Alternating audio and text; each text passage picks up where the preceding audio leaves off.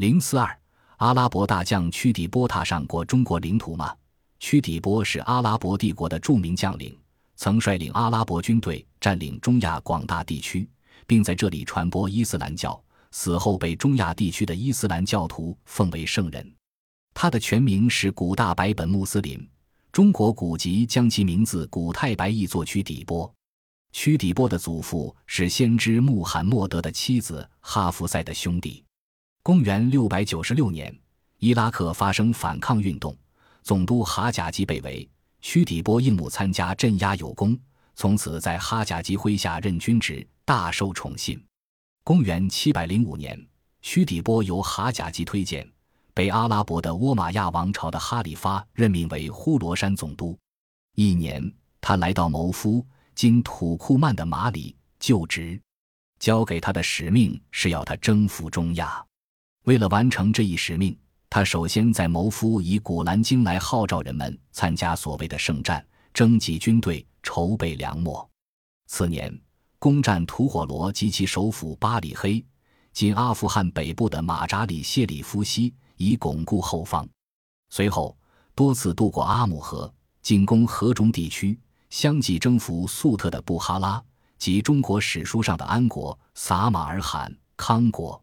最后，在公元七百一十三至七百一十五年，他领导一支远征队深入要沙河各省区，特别是拔汉纳、大渊国。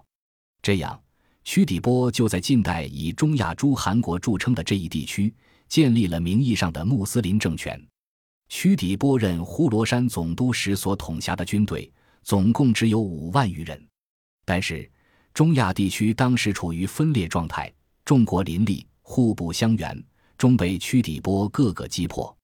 这些国家本来都是信仰佛教的，设有许多佛教寺院。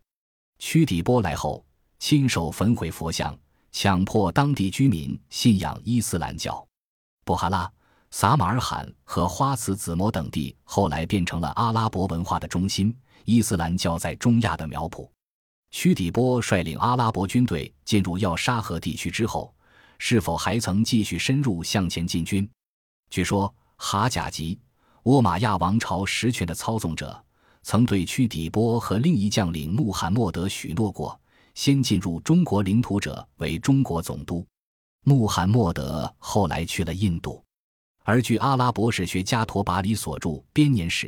以及其他史学家的记载，屈底波进行最后一次远征时，曾越过帕米尔高原和伯律等地，于715年到达了中国的喀什噶尔、新疆喀什，甚至深入到中国本部。屈底波至喀什噶尔后，曾遣使臣霍贝拉带着马匹和其他物品来到中国唐朝，领中国皇帝前来臣服，并警告说：屈底波已发誓必见中国土地。中国皇帝乃遣亲王四人，携带中国士若干，叫屈底波去见他，以应其誓言。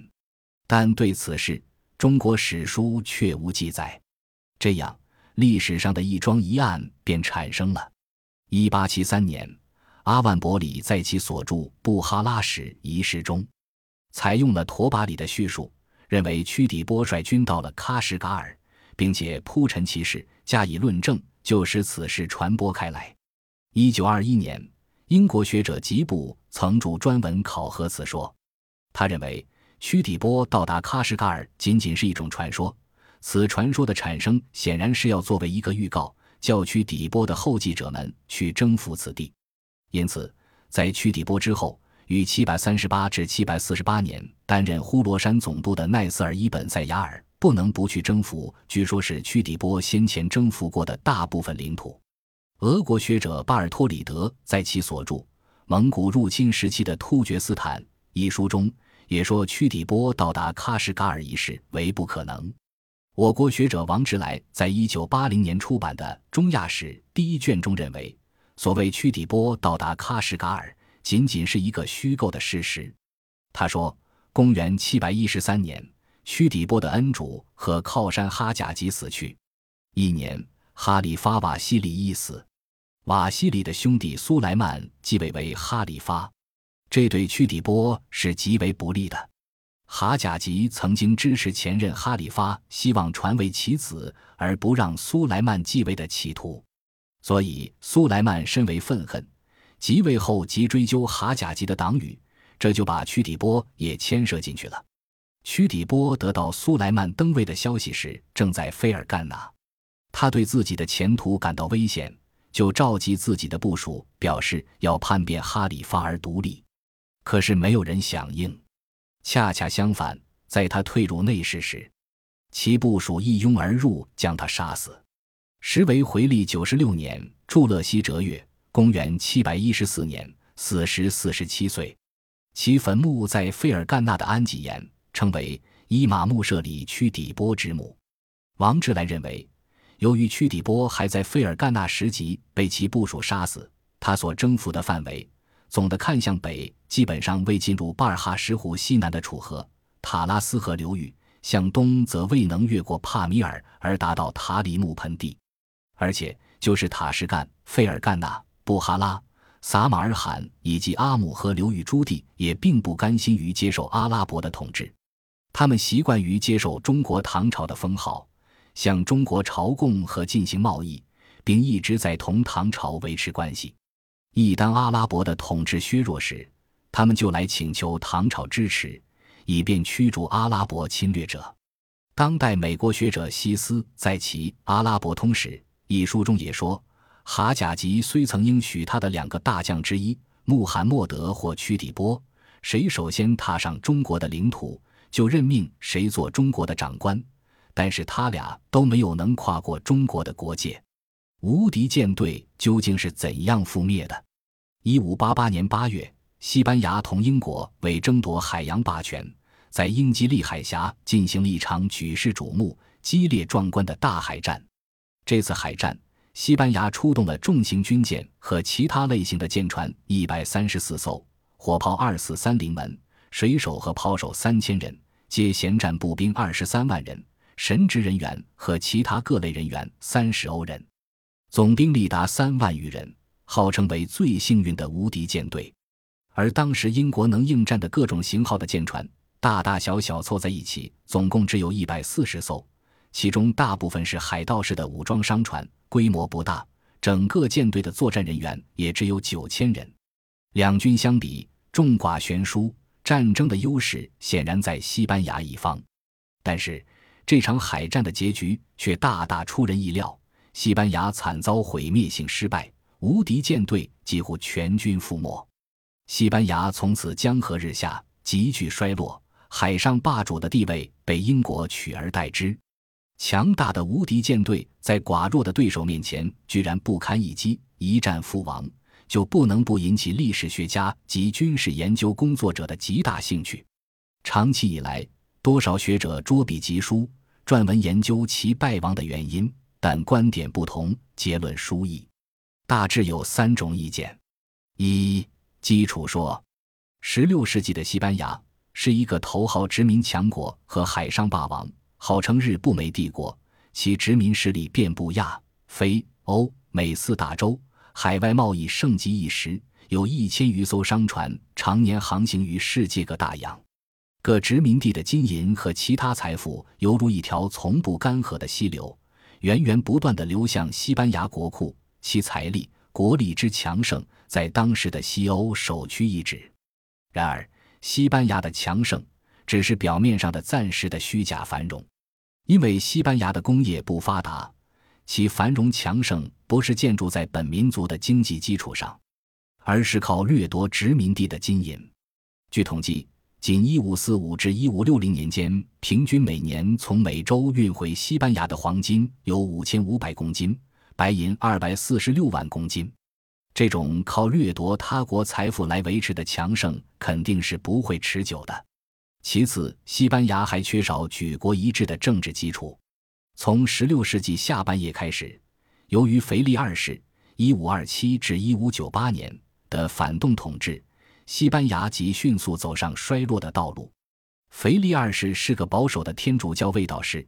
一五五六年，他继位为国王后，对内利用宗教裁判所加强专制统治，曾先后批准执行过一百多次火刑，迫害异端，滥杀无辜，实行重税政策，搜刮民财，对外穷兵黩武，连年征战。他专横残忍，挥霍无度，不关心国内工商业经济的发展，只满足于享用掠自殖民地的金银财宝，在马德里豪华宫廷里，整日悲愁交错，歌舞不绝，过着醉生梦死的生活。在他统治期间，西班牙经济凋敝，民不聊生，矛盾激化，危机四伏。常言说：“得道多助，失道寡助。”腓力二世的反动政策和行径激起人民的极大愤恨，他不惜耗费巨大国力、财力，组织庞大的无敌舰队进攻英国，自然在国内是得不到多少人支持的，因而缺少战争获胜的基础。英国当时虽然在军事上还不如西班牙，但政治上已建立了强大的专制君主制，经济上资本主义经济迅速发展。海外贸易日益扩大，国家实行重商主义政策，保护工商业，奖励航海业，受到新兴资产阶级的支持。同时，这时英国完成了宗教改革，摆脱了天主教会的控制，建立了本民族的新教国教。这就使整个英国对此次战争的认识较为一致。资产阶级把打败西班牙看作是扫除障碍、建立海上霸权的前提条件。进而可以向海外扩张，在殖民主义餐桌上分享一席之地。新教徒认为这是同反动的天主教势力的决战，人民群众积极支援战争，则是为了保家卫国，因而举国上下同仇敌忾，一致行动，御敌于国门之外。这是英国在这场海战中取得胜利的根本保证，反之也是西班牙惨败的根本原因。二指挥失当说。缺乏政治经济基础的说法虽然不无道理，但也仅是一家之言。有的学者不同意这个看法，任分百足之虫，死而不僵。十六世纪的西班牙虽然正走向衰落，但其政治经济实力尚未达到大厦将倾的境地。从当时交战双方的军事实力来看，西班牙无疑是占有绝对优势的，并非没有获胜的可能。无敌舰队的惨败主要是腓力二世用人不当造成的。无敌舰队装备完毕后，腓力二世于一五八八年的四月二十五日在里斯本大教堂举行收旗仪式，任命大贵族西顿尼亚公爵为舰队总司令，带其率队远征。西顿尼亚本是个陆军将领，因其出身于名门望族，在贵族中有较高威望，深得西王信赖，故被任命为舰队统帅。但他本人根本不懂海战，对指挥庞大的舰队在海上作战毫无经验，而且晕船。这项任命他始料不及，根本没有任何思想准备和信心指挥这场战争。一开始，他即上书西王，恳请辞职，要求另请高明，但未被获准。试想，这样的将领指挥海战，哪有不败之理？果然不出所料。西顿尼亚的指挥糟透了。当英国舰队发现无敌舰队进入英吉利海峡后，立即抢占上风方位，主动出击。西顿尼亚按传统战略，命令舰队列成半月形迎战，但西班牙舰队的阵势很快被打乱，损失惨重。西顿尼亚无心恋战，传令撤出战斗，向东退时。失业又出乎他的意料。英军巧施火攻，把装有易燃物的八条破船点燃，顺风开进西班牙舰队，顿时烈火熊熊。西顿尼亚从梦中惊醒，手足无措，慌忙传令砍断锚索，起航避让。在一片混乱之中，各船竞相逃避，互相撞沉，或被大火烧毁。西顿尼亚原想等火船飘过以后再恢复战斗序列，谁知因他错令断锚。多数军舰都丧失了两个主锚，无法停船，只好任风吹去。天亮后又被英军追上，因弹药消耗损失过大，无敌舰队几乎无还手之力，始终处于被动挨打的局面。西顿尼亚见大势已去，不敢再战，遂率残舰败卒绕道返国。回到西班牙时，无敌舰队只剩下四十三艘残破舰船，几乎全军覆没。可见，西顿尼亚的错误指挥是这次惨败的主要原因。连西班牙士兵都把这次不幸归罪于西顿尼亚，纷纷抱怨道：“真见鬼！陛下竟把一个只学会在路上走路的人派到海上来指挥。其实，腓力二世对西顿尼亚指挥打胜这场海战也是信心不足的。出航前，西顿尼亚曾接到腓力二世的密封谕旨，上面写道：“密，只有在舰队司令亡故时才许开差。”原来。腓力二世早就曾想任命轻骑兵上将唐阿隆索来指挥西班牙舰队，这封密谕就是要阿隆索在西顿尼亚发生不幸时接替总司令职务的。无敌舰队出航前，阿隆索是皇家军事委员会成员，担任过西西里舰队的总司令，获得过圣约克勋章，是既能领会执行西王意志，又善于指挥海战的舰队司令官。他在这次远征中担任分舰队司令。可惜，由于西顿尼亚的错误指挥，同无敌舰队多数官兵一样，葬身海底了。丹腓力二世为何不起初就任命阿隆索为总司令呢？这又是个不解之谜。有人曾断言，如果无敌舰队的总司令是阿隆索，而不是西顿尼亚的话，这场海战的结局可能将是另一番图景。三天灾说，认为无敌舰队不是毁于人祸。而是亡于天灾，他首先遇到的对手不是英军，而是更加可怕而又无法战胜的大西洋的狂风巨浪。这是进军时机选择不当造成的。无敌舰队是在一五八八年五月二十七日奉王命扬帆起航的，这个季节正是大西洋风多雾大浪险之时。西顿尼亚曾为此忧心忡忡，他深知此时在大西洋上航行。前途难卜，但又不好违拗亡命，只好勉为其难，硬着头皮率队出征。果然不久即遇到大西洋风暴的袭击。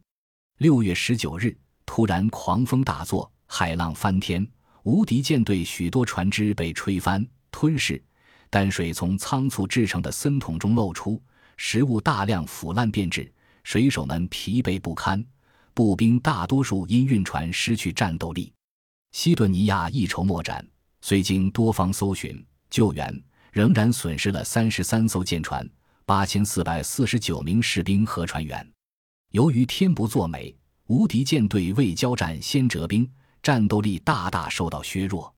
西顿尼亚公爵写信据实报告西王，建议暂停远征，与敌人达成体面的妥协，待来年再图进兵。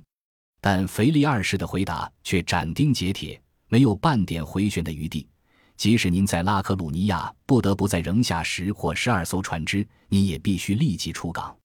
西顿尼亚就是待看这样一支失去战斗力的队伍与英军交锋的，这就种下了导致无敌舰队覆亡厄运的种子。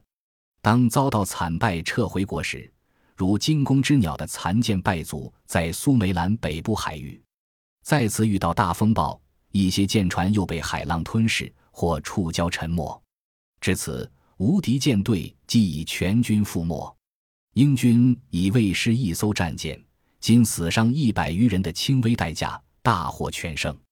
这一结局，也许是老天帮了大忙。事后，腓力二世不无感慨地长叹道：“我派无敌舰队去是和人作战，而不是去和海涛作战。”这就说明天灾的惩罚敲响了无敌舰队的丧钟。上述三说似乎均言之成理，但无敌舰队覆亡的根本原因何在呢？是缺乏战争的基础，还是指挥的无能，亦或是天灾风暴种下的毒瘤所致？这一问题似还应深入研究探讨，才能得出更为科学的结论。